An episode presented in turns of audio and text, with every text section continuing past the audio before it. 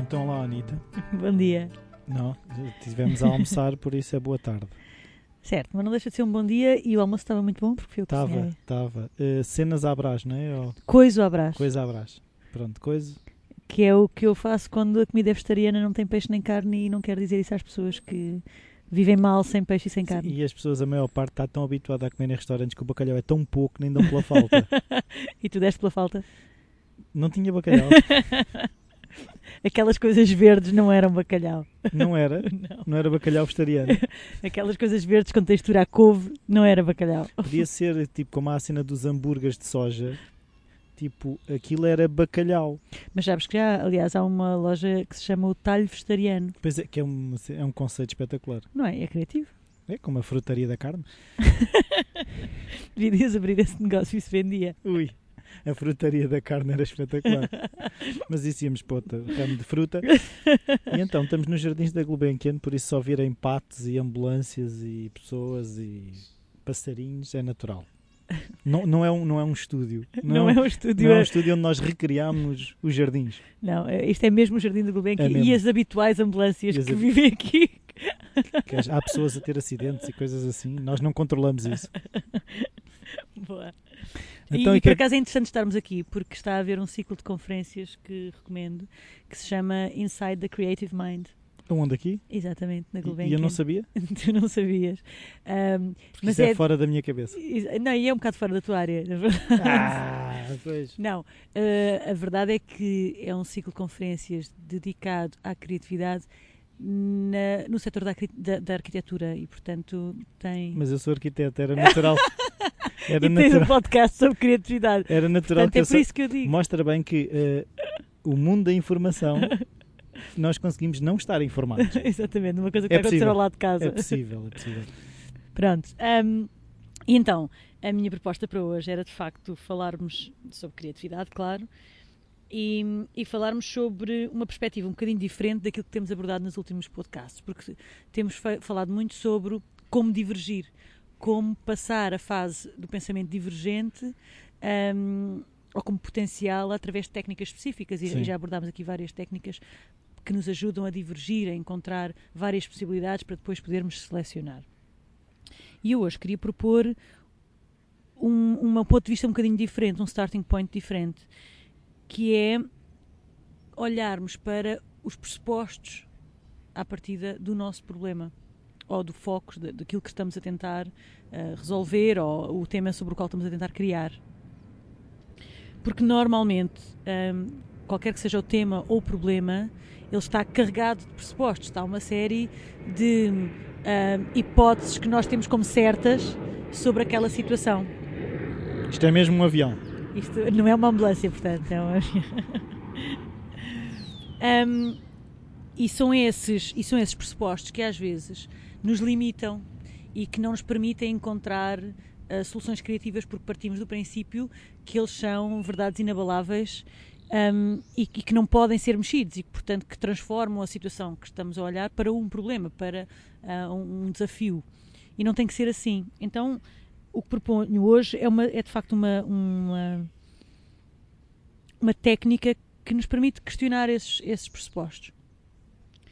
Hum, a forma de o fazermos é muito simples. Em primeiro lugar, temos que ter, e isto já falámos antes, muito claro qual é que é o problema ou o desafio que estamos a enfrentar, ok?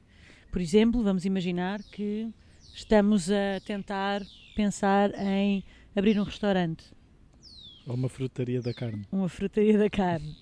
Mas essa é mais difícil porque à partida não há grandes pressupostos eh, Sim, para um uma frutaria da carne, não é? Sim. Porque ainda não existe o conceito. Mas para um conceito que já exista, como por exemplo o restaurante, já existem, ahm, no fundo, suposições que à partida nós, nós fazemos sobre um restaurante. Tem comida Por exemplo, não é? Ok, essa é uma. O restaurante tem que ter comida, e normalmente tem mesas. normalmente tem mesas, tem menus. Pode não ter, mas normalmente tem. Não é? Uhum, Tem menus, tem pessoas a servir, exatamente. tem uma pessoa que cozinha. Ok, isso são os pressupostos, não é? Partimos do princípio que não podemos fugir a isso. A proposta aqui é exatamente fugirmos a isto. Depois de listarmos os nossos pressupostos, começarmos a fazer ah, uma lista de esses mesmos pressupostos revertidos. Ok? Uhum. Então, ou, ou invertidos. Ou seja, pensarmos um restaurante sem comida, um restaurante sem cozinheiro, um restaurante sem mesas e sem menu, um restaurante À porta fechada. com a porta sempre fechada, um restaurante ah, que não cobra, por exemplo, não é? Porque no- normalmente cobra-se nos restaurantes. E a partir daqui, então, pensar como é que eu abriria um restaurante se o pressuposto fosse o inverso daquilo que eu estabeleci. Ok? Então aí, se calhar, vais começar a gerar ideias novas, como por exemplo, ahm, eu vou abrir um restaurante sem cozinheiros, sem cozinha, em que eu dou todo o material, a cozinha está aberta, está equipada, as pessoas reservam, alugam uma cozinha e têm um espaço de refeições para poderem vir com os amigos e cozinhar e eventualmente podem ah, alugar, entre aspas, um chefe que os ajuda a cozinhar, Uhum. o que seja que queiram cozinhar.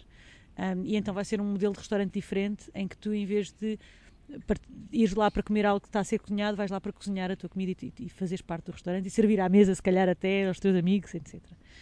Ahm, e podemos continuar com este exercício. Portanto, agora diz-me tu, Sim, eh, que restaurante é que eu faria? sim, invertendo um dos pressupostos. Então, é assim, eu até acho, agora comecei aqui a pensar, foi, eh, eh, poderia ser quase hum, um laboratório, por exemplo, eu tenho uma ideia de abrir um restaurante, usar esse espaço como espaço de experiência de ir eu cozinhar e eu cobrar eh, refeições, Uhum, eh, experimentar a não ter bebidas, por exemplo, uhum, não haver por simplesmente bebidas, eh, ser um espaço onde não há talheres, ou seja, toda a comida que eu serviria teria que ser com as mãos, teria que ser comida com as mãos. Eh, mais coisas. eh, Não, essas já são bastantes. Ou seja, basta às vezes inverter um pressuposto para ter já uma coisa diferente. Por exemplo, a ideia que tu disseste há pouco que eu achei interessante, que é normalmente um restaurante tem que ter horário de funcionamento e ter a porta aberta. Vamos imaginar um restaurante à porta fechada. Como é que ele funcionaria?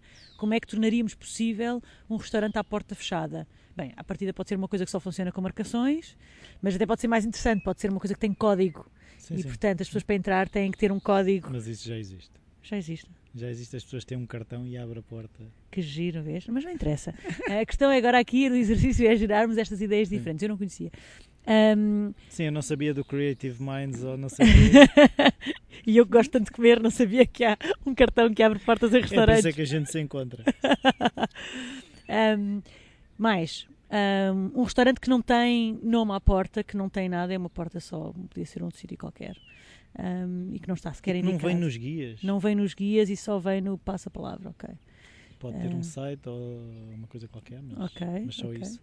Mais coisas. Ahm, Pode ser um, eh, tu disseste há pouco que poderia não ter mesas. Se não tivesse mesas, eu acho que punha toda a gente em balouços e trapézios e coisas suspensas e O mesas circo. suspensas. Exatamente. O- um, ah, um- um- um- o tema do restaurante seria a tenda de circo, não é? No fundo, o chapitô. ah, e e ter tudo lá dentro seria suspenso, havia uma rede em baixo para que se alguém caísse cá abaixo caía na rede, ou um trampolim, para depois voltar a subir lá para cima mais facilmente. Ah, e as pessoas sentavam-se exato em trapézios, em balouços, em liras, em lenços de circo E o staff incluía fisioterapeutas e enfermeiros. e enfermeiros. Não, mas a comida podia descer por cordas. Podia. Podia, poder podia. Pronto, mas, pronto, eu acho que um bocadinho farfetched, mas, ah, mas ah, é lá para está, estás, estás já a fazer, estás já aqui a fazer crítica à, à ideia. Na, na- na fase divergente não há críticas às Olha, ideias. podíamos ter, por exemplo, ah, um restaurante que era todo ao ar livre, Uhum. porque normalmente estamos a falar de um espaço, não é? Um- Exato. Um, restaurante que é um espaço. Aí podia ser não ser um, um não espaço. Um espaço fechado, queres dizer? Sim, um, um não espaço nesse sentido Hum. de espaço fechado. Ahm, mais coisas que poderia ser eh, que normalmente assumimos do restaurante ah, é que somos servidos, não é? Normalmente no restaurante era é, assim, também há o self-service, mas mesmo assim era um bocado diferente, que era haver, podia haver até as tais mesas, mas ser, sermos nós a preparar o nosso prato ahm, na cozinha. Exatamente. Hum, pronto, esta, esta técnica permite-nos inverter mu- muitos pressupostos que nós que já nem questionamos. Por exemplo, hum, se pensares como é que é prestado o serviço médico. O serviço médico significa haver um espaço físico e quando tem que haver internamento significa que a pessoa tem que estar ali para ser monitorizada, temos que acompanhar ali.